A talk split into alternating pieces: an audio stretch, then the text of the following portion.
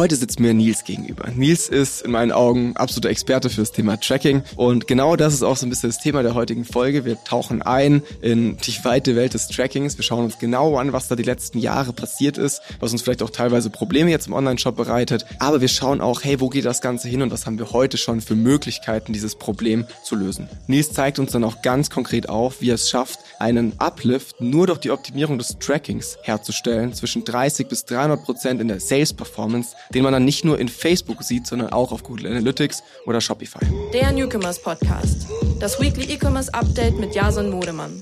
Herzlich willkommen zur neuen Newcomers Podcast Folge. Heute mit dabei habe ich einen guten Kollegen, den Nils, und ich freue mich total auf die Folge heute, weil wir werden nicht wie sonst immer so einen breiten Überblick bekommen, irgendwie über eine Marke oder über irgendwie einen Markt oder eine Industrie, sondern was wir heute machen ist, wir setzen uns sehr, sehr tief mit einem Thema auseinander, und zwar Tracking. Das Thema heute ist Tracking und ich glaube, es ist ein Thema, das uns alle im E-Commerce auf die ein oder andere Weise definitiv beeinflusst und auch irgendwie gerade ja herumtreibt. Und ich habe heute einen Tracking-Experten mir gegenüber sitzen und ich bin total gespannt, was er uns einfach so verrät, wie der Stand jetzt gerade überhaupt ist, wie es in Zukunft aussehen wird, weil was ich gemerkt habe ist, dass super viele Leute sich damit sehr viel auseinandersetzen, aber sehr wenig Leute wirklich Plan haben und ich kann mit vollster Überzeugung sagen, mein Gesprächspartner heute hat Plan, deswegen freue ich mich umso mehr, dich heute hier begrüßen zu können. Nils, schön, dass du da bist. Ja, hi Jason. Ähm, erstmal vielen Dank für das Intro und vielen Dank, dass ich hier sein darf. Äh, sehr, sehr geil. Nils, wer bist du? Was machst du denn so? Ich bin Nils, bin einer der drei Co-Founder von Mabel. Wir haben ein Tracking-Tool gebaut, was trotz iOS 14, Adblocker und all dem, was da so rumschwirrt, wieder 100% der Conversion-Events in einem Shop oder auf einer Webseite tracken kann. Und wenn wir mit Mabel diese Zahlen wieder in Facebook, in das Pixel oder in TikTok, ins Pixel und so weiter reinspielen, dann sind da wieder die richtigen Datengrundlagen im Ad-Account drin. Das ermöglicht einerseits natürlich eine bessere Steuerung und Skalierung der Kampagnen, aber eigentlich noch wichtiger gibt es auch dem Algorithmus, der das Targeting optimiert, wieder die Datengrundlage, die er braucht, um die Ads ähm, möglichst profitabel ausspielen zu können. Also auf kurz, seid ein SaaS-Startup, das gerade vorhat, die Welt zu erobern. Glaube ich, eine total spannende Aufgabe hier in diesem Umfeld Tracking. Ich glaube, ihr habt eine Menge Herausforderungen auch. Nicht nur technisch, sondern vielleicht auch so ein bisschen, ich sag mal, image-wise. Das Thema Tracking ist ja doch irgendwie so ein Tick negativ auch teilweise behaftet. Aber jetzt spulen wir erstmal zurück. Was ist denn überhaupt dieses Problem rund ums Tracking? Was ist denn da, ähm, was uns so ein bisschen den Arbeitsalltag vielleicht teilweise erschwert? Im Grunde ist es ja so, dass ihr geschafft habt, Meta die Daten wieder zur Verfügung zu stellen, die wir vielleicht vor so ein paar Jahren noch hatten, die jetzt aber einfach verloren gegangen sind. Deswegen wäre es super spannend, einfach von dir zu erfahren, zum einen, wie es dazu kam, wie ihr das gemacht habt, zum anderen aber auch, was denn da konkret passiert ist überhaupt im Hintergrund. Oh ja, ähm, das sind zwei Riesenfragen. Ich fange mal so ein bisschen mit unserer Story an, wie wir eigentlich dazu gekommen sind. Wir hatten nämlich eigentlich selbst, so wie ihr oder eure Kunden im Grunde auch, das Problem selbst. Wir haben damals eine Beratungsfirma gemacht, also in der gleichen Dreier-Gründerkonstellation, wie wir jetzt auch Mabel machen. Und wir haben Innovationsberatung gemacht. Sprich, für große Mittelständler und Konzerne haben wir digitale Geschäftsmodelle aufgebaut. Und ein Beispielprojekt, was wir gemacht haben für einen Versicherungskonzern, haben wir eine Direct-Consumer-Brand gebaut im Versicherungsbereich und haben da den ganzen Funnel aufgebaut gehabt und von vorne her, von den Ads bis zur Conversion-Optimierung in den Tarifrechnern und sowas Conversion optimiert und quasi das so weit getrieben, bis wir Unit Economics mäßig Break-Even waren und dann richtig Marketing-Budget draufgeschossen werden sollte, um es zu skalieren. Und das war ungefähr Juli 2021 und in dem Moment hat iOS 14.5 so richtig. Ekelhafte Zeit, ne? so im, Nach im Rückblick. Wir erinnern uns, uns alle eher ungern. Genau. Und in dem Moment hat es nicht nur unsere Tests und unsere eigenen Analytics Insights ähm, zerlegt, sondern vor allem sind die Kampagnen in sich wieder deutlich weniger ähm, profitabel geworden, weil den Algorithmen der Plattform die Daten gefehlt haben. Kommen wir später noch ein bisschen zu, warum eigentlich, wie das funktioniert und so weiter.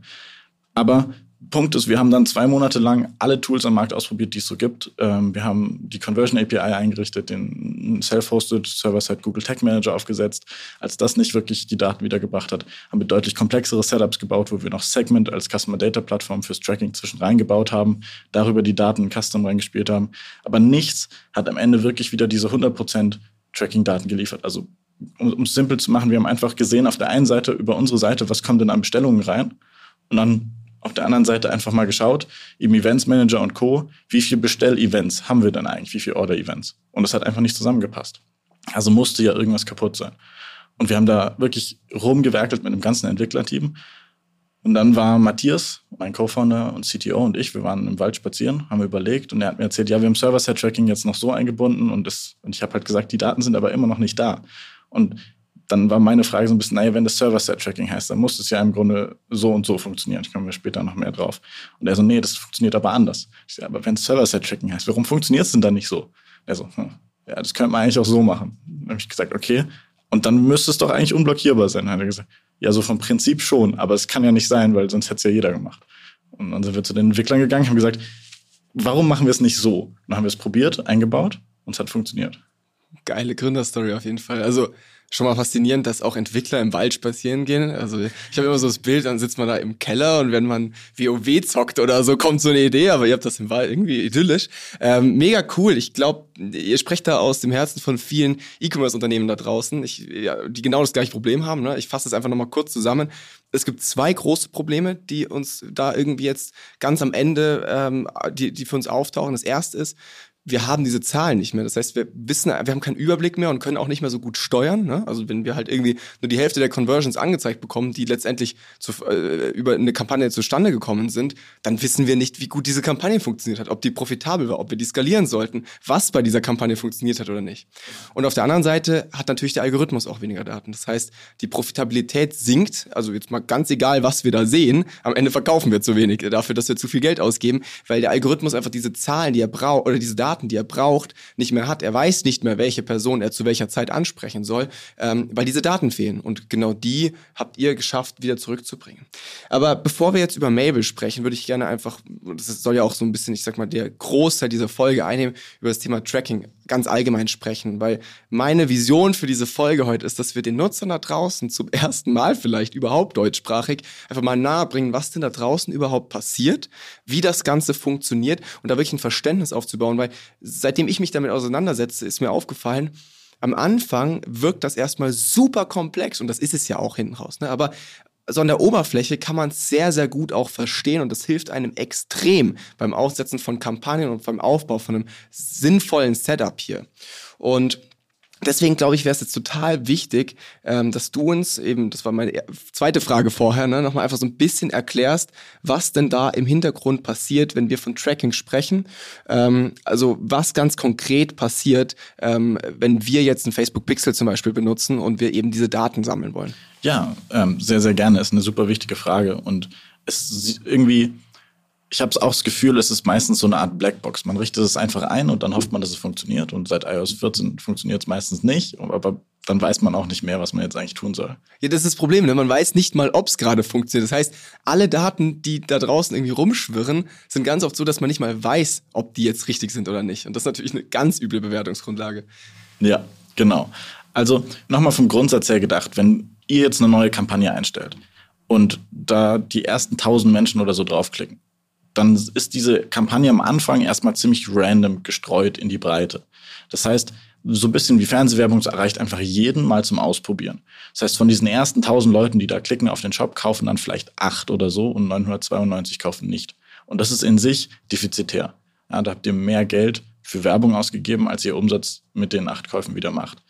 Der Clou kommt jetzt, dass eben durch das Facebook Pixel oder ähnliche Tracking-Mechanismen beobachtet wird, welche von diesen acht Personen es sind, die gekauft haben. Und wenn der Algorithmus das kriegt von Facebook, die genaue Information, die acht haben gekauft, die 992 nicht, dann kann er losgehen und Mustererkennung betreiben. Sich angucken mit allem, was Facebook oder Google oder TikToks funktioniert, überall so über diese Personen weiß, was haben diese acht Personen gemeinsam und was unterscheidet sie von den anderen. Und wenn der Algorithmus das gelernt hat, dann kann er ja als nächstes sagen, jetzt suche ich mehr Leute, die so sind, genauso wie diese acht und zeige in Zukunft die Werbung nur noch denen, die so sind wie die acht. Und dann von den nächsten tausend, die klicken, kaufen vielleicht 14 oder 15 und dann passiert das Gleiche wieder. Und das ist die Lernphase, die am Anfang von jeder Kampagne durchlaufen wird, wo man immer so sagt, ja, sind habe ich die 50 Verkäufe vollgekriegt, weil dann sagt er, ich so bin recht confident, dass, dass ich gelernt habe, wer die Zielgruppe ist. Aber der Algorithmus macht im Grunde mit Daten im Hintergrund genau das, rauszufinden, wer ist die ideale Zielgruppe? Welche Art Person passt genau zu dieser Ad und zu diesem Produkt?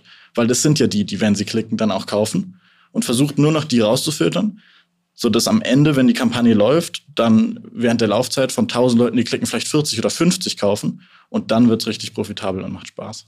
In der Theorie macht das ja wirklich auch ziemlich viel Spaß. Ne? Jetzt ist halt nur die, die Problematik, dass in der Praxis da halt Herausforderungen dazu kamen. Ne? Allen voran sicherlich in iOS 14, ähm, bei dem ja genau dieses Prinzip leider nicht mehr so ganz funktioniert. Was genau passiert denn seit iOS 14? Genau. Ähm, damit überhaupt Facebook oder Google oder TikTok mitkriegen können, wer kauft und wer nicht kauft, muss eben Code auf der Website eingebunden werden, namentlich das Facebook Pixel oder Google Remarketing Tag und so weiter. Und die werden quasi, wenn man die Seite aufmacht, mitgeladen und beobachten im Hintergrund die ganze Zeit, was man macht und schicken das an Facebook und Google. So.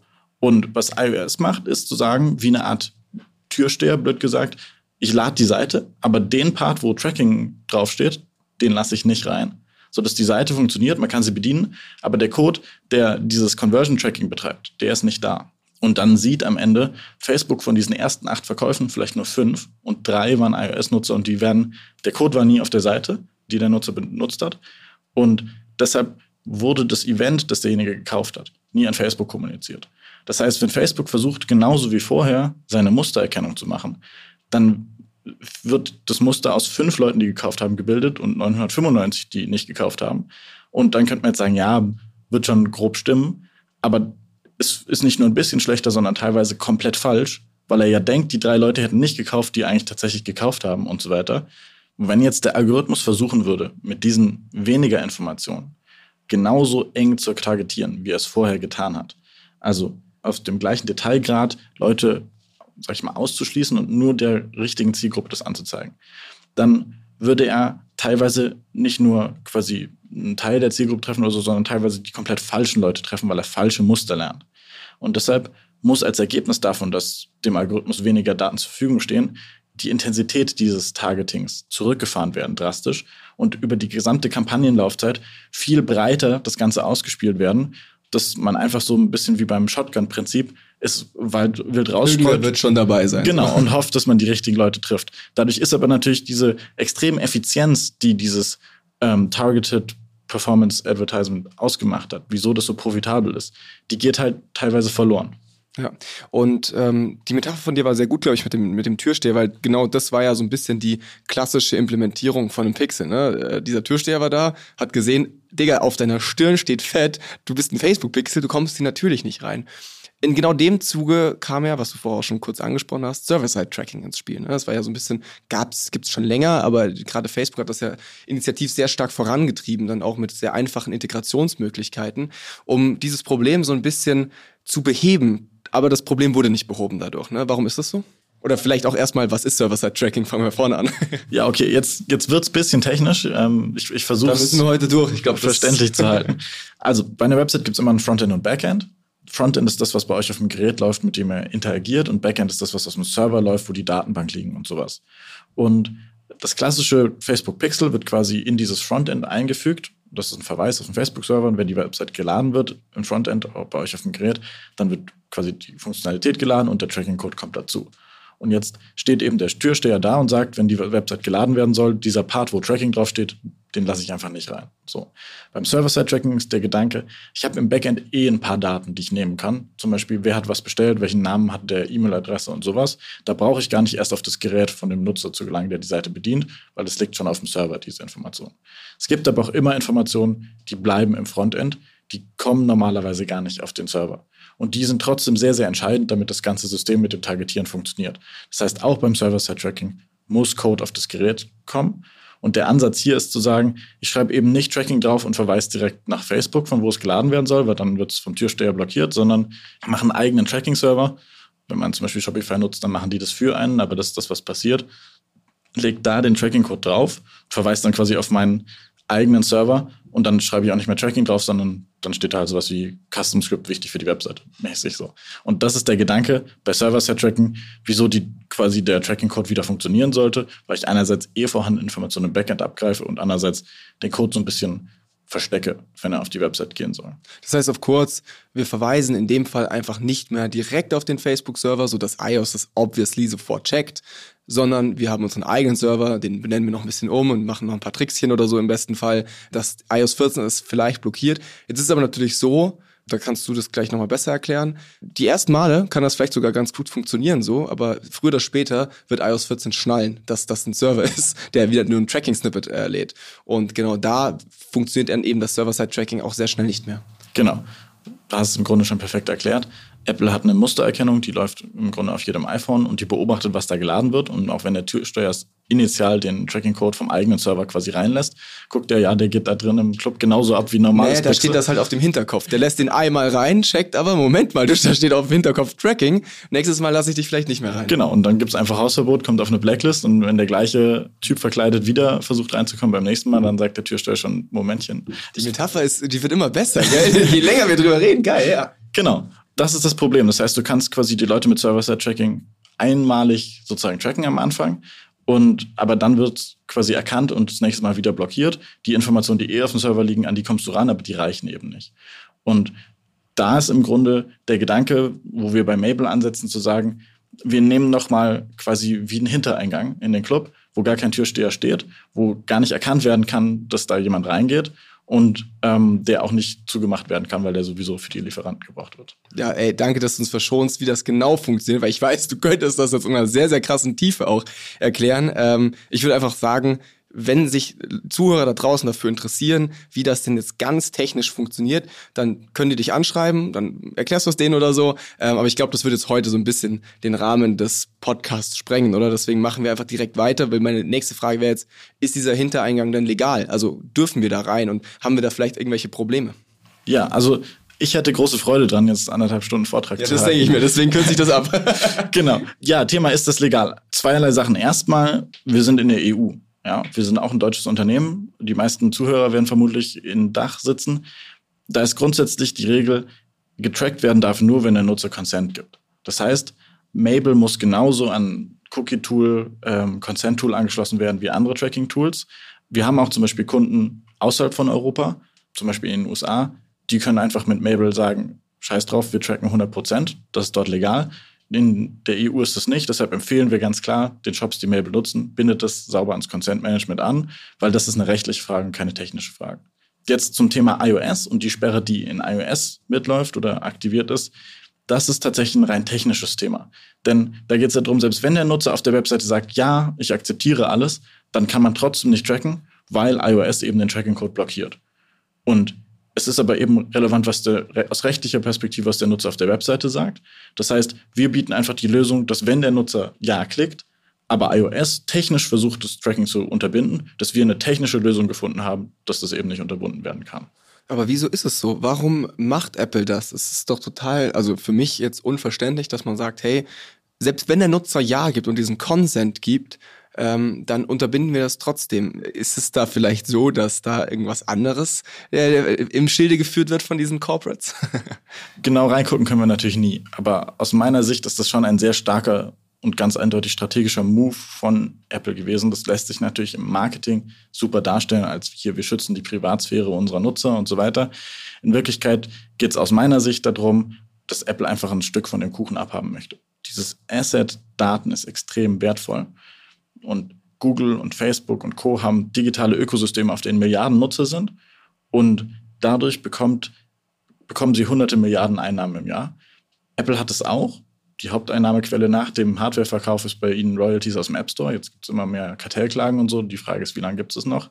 Und sie schielen so ein bisschen auch auf diesen Daten- und Werbemarkt und sagen, hey, wir haben auch ein digitales Ökosystem, aber wir verdienen daran nichts und da wollen wir unser Stückchen abhaben. Und der erste Schritt dafür ist einfach mal quasi hinzugehen und den Dicken zu markieren, seinen Claim abzustecken, zu sagen, guck mal, hier, das ist unser Part der Daten, da kommt ihr nicht einfach so ran.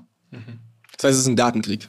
Aber die anderen machen nichts anderes. Also zum Beispiel Google wird jetzt zum Ende des Jahres Third-Party-Cookies rausnehmen, ähm, hat das sogenannte äh, Federated Learning of Cohorts eingeführt, wo du quasi keine Einzelnutzer mehr siehst, sondern nur noch die Kohorten-ID. Das ist genauso einfach eine Mauer um ihren Datenpool zu sie bauen. Sie haben die Daten und niemand genau. anders kommt dran. Ja. Wenn, du ihnen die, wenn sie dir die Rohdaten rausgeben, kannst du es nehmen und zu jemand anderem gehen. Wenn sie dir aber nur eine ID geben, mit der sie perfekt arbeiten können, du aber nichts anfangen kannst, dann musst du ja bei Google bleiben. Und, und ihre Services nutzen. Genau. Und genau so ist es einfach, die Großen versuchen da untereinander abzustecken, wer quasi die Kontrolle hat und wer die Macht hat. Und das Problem ist, unter diesem Kampf zwischen, keine Ahnung, einer Handvoll Tech Konzern leidet jetzt jeder einzelne Shop, jedes Unternehmen auf der Welt, was versucht, Conversion Ads zu schalten, ist halt davon abhängig, dass diese Daten da sauber fließen und jetzt tun sie es nicht mehr und jetzt haben alle das Problem. Und das ist auch so ein bisschen die Vision oder die Mission von Mabel, zu sagen, wir möchten dieses Grundproblem bekämpfen. Wir möchten da im Grunde einmal die Macht umdrehen, den Spieß umdrehen und sagen, mit Mabel bauen wir quasi die Infrastruktur, das Tool und ermöglichen es jedem einzelnen Unternehmen selbst, diese Tracking-Daten vollständig zu kontrollieren, zu erheben und dann selbst bestimmen zu können, wem gebe ich welche Daten weiter, quasi die Ownership über sein eigenes Tracking zu übernehmen, sodass dann langfristig die Plattformen davon abhängig sind, dass die Shops ihnen die Daten geben und nicht andersrum. Würdest du sagen, dass die meisten Online-Shop-Besitzer da draußen noch gar kein Verständnis dafür haben, wie viel ihre Daten eigentlich wert sind? Ja, also ich meine, implizit spüren sie es, glaube ich, dadurch, dass sie sie jetzt dass sie sie nicht mehr haben. Genau, aber sie hatten sie auch nie.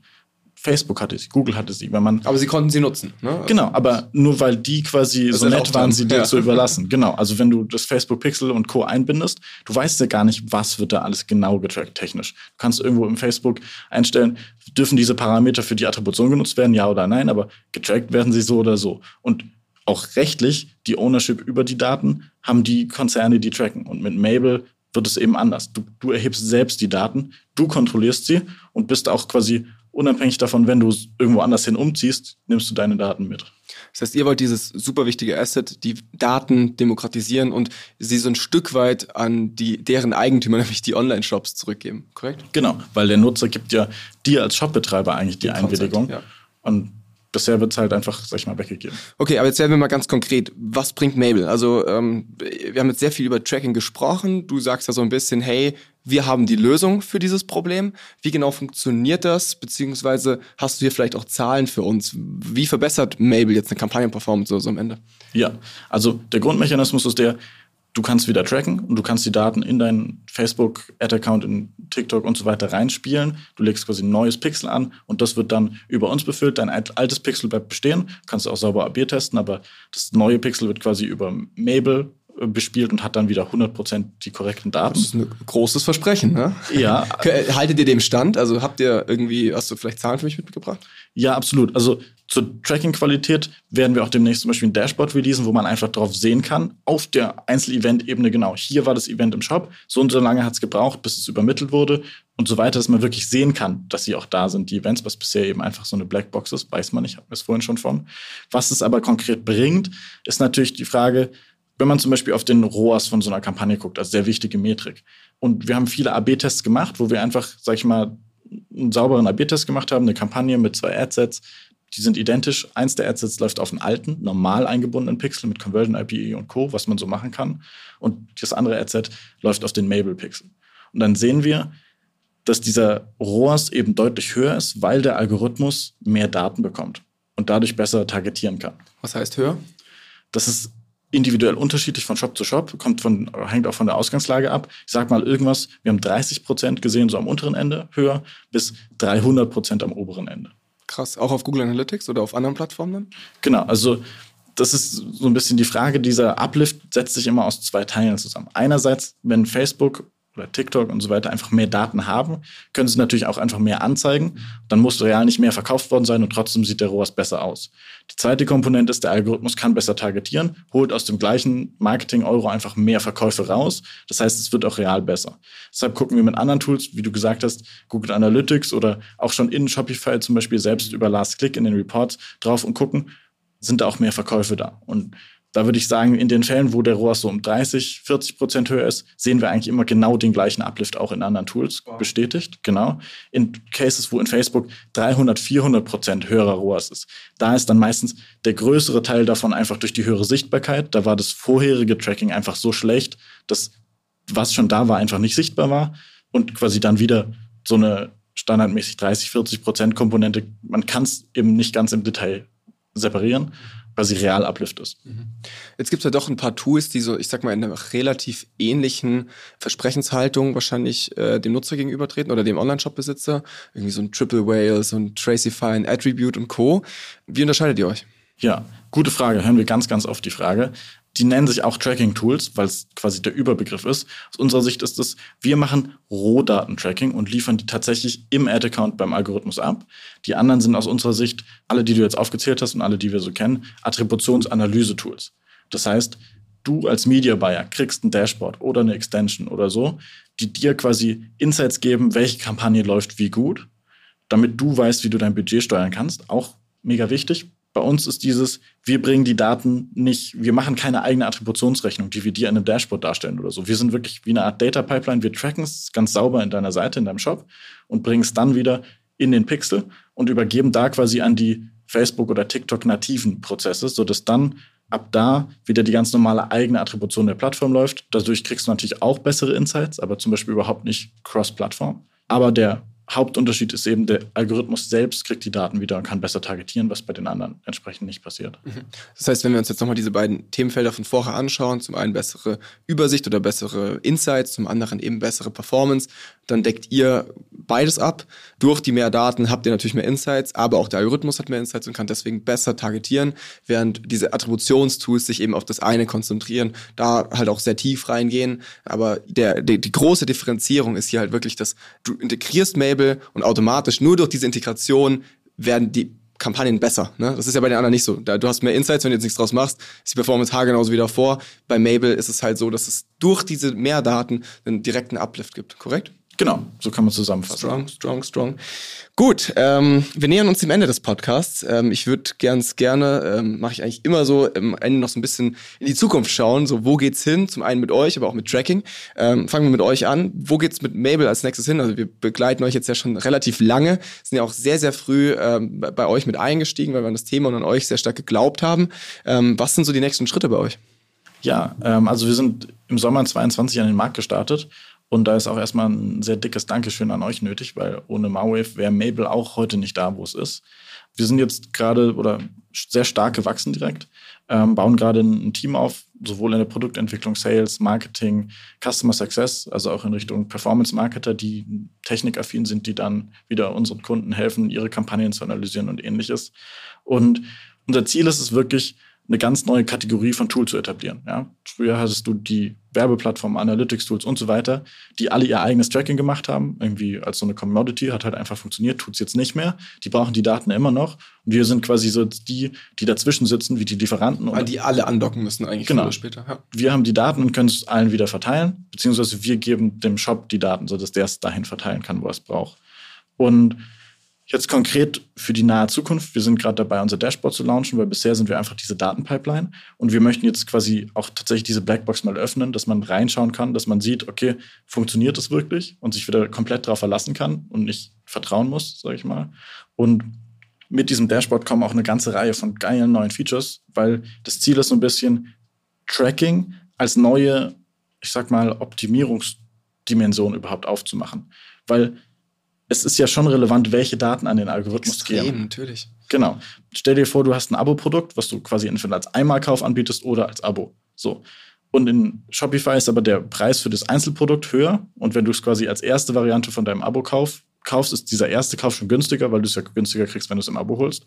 Dann geht quasi bei der Order-Event zum Beispiel der Conversion Value jeweils mit an Facebook und der Algorithmus kriegt quasi den Anreiz, auf den Einmalkauf zu optimieren. Weil er ist ja ein höherer Preis für, den, für halt. den, die jeweilige Order. Wenn du jetzt aber reingehen könntest und manuell einstellst, dass du zum Beispiel bei dem Abo-Produkt als Conversion Value nicht den einfachen Preis vom einmaligen Produkt mitgibst, sondern deinen Predicted Customer Lifetime Value mitgibst, hast du auf einmal dem Algorithmus durch das Tracking, was du quasi kontrollierst, den Anreiz gegeben, auf Abo-Käufe zu optimieren, die langfristig für dich viel profitabler sind. Ja, ey, ich freue mich so auf dieses Dashboard von euch. Ich meine, da habe ich ja ein bisschen Einblicke schon. Ich, ich bin richtig hyped. Allgemein, ich glaube, ihr habt da ganz, ganz viele Themen, die ihr noch machen könnt. Also wir haben ja als Agency schon so unfassbar viele Custom-Parameter oder whatever irgendwie mühevoll, äh, sei es jetzt zum Beispiel ein New Customer oder sowas. Ne? Also ich will ja teilweise wissen, hey, wie viel habe ich jetzt wirklich als CAC, als Customer Acquisition Cost? Wie viel habe ich nur für Neukunden ausgegeben, wenn ich alle Bestandskundenkäufe jetzt hier mal rausrechne oder sowas? Das sind alles Sachen, die sind gerade echt nicht ganz so easy zu integrieren. Du brauchst meistens irgendwie ein Tech-Developer-Team.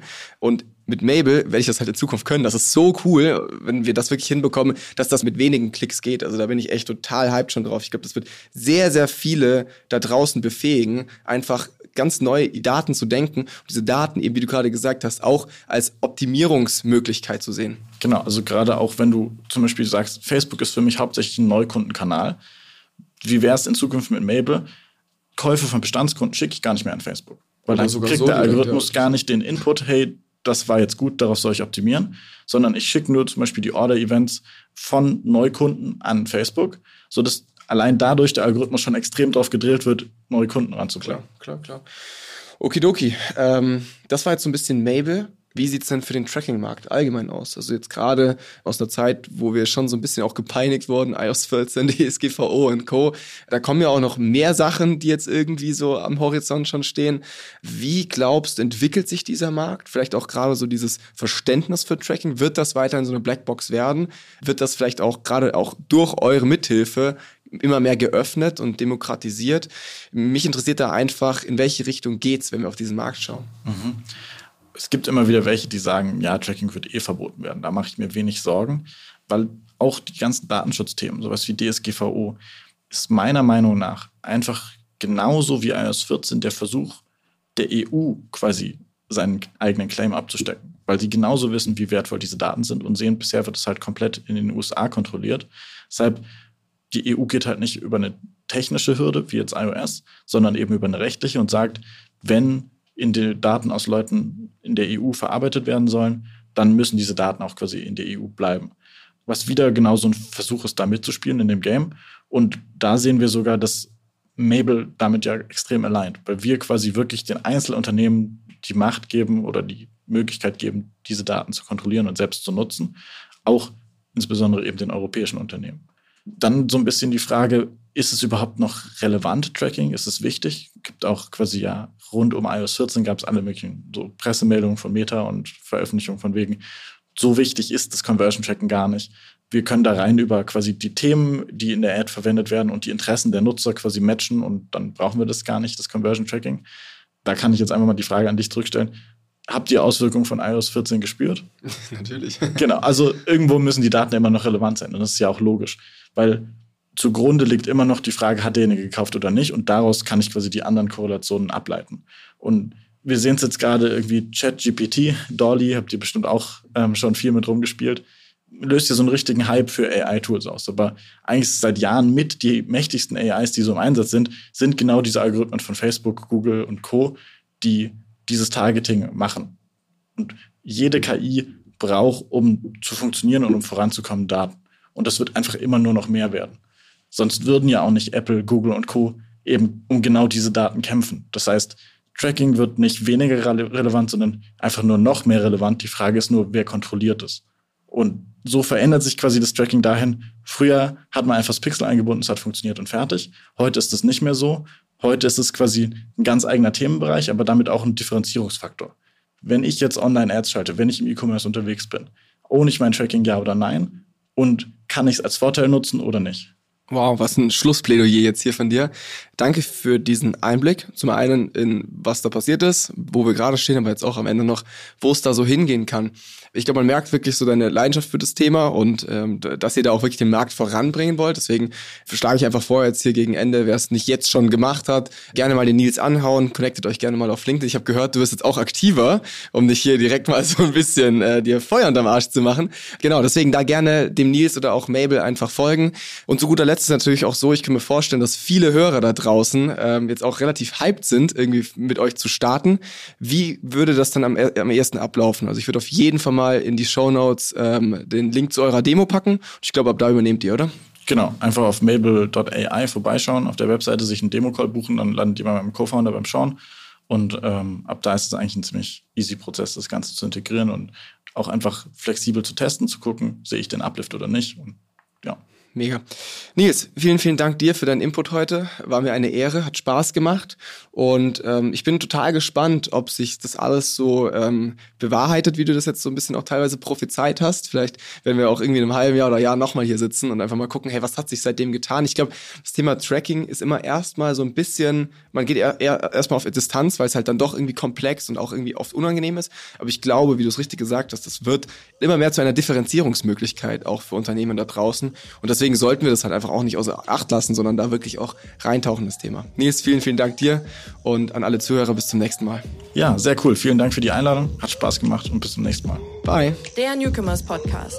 Das Weekly E-Commerce Update mit Jason Modemann. Jeden Mittwoch. Überall, wo es Podcasts gibt.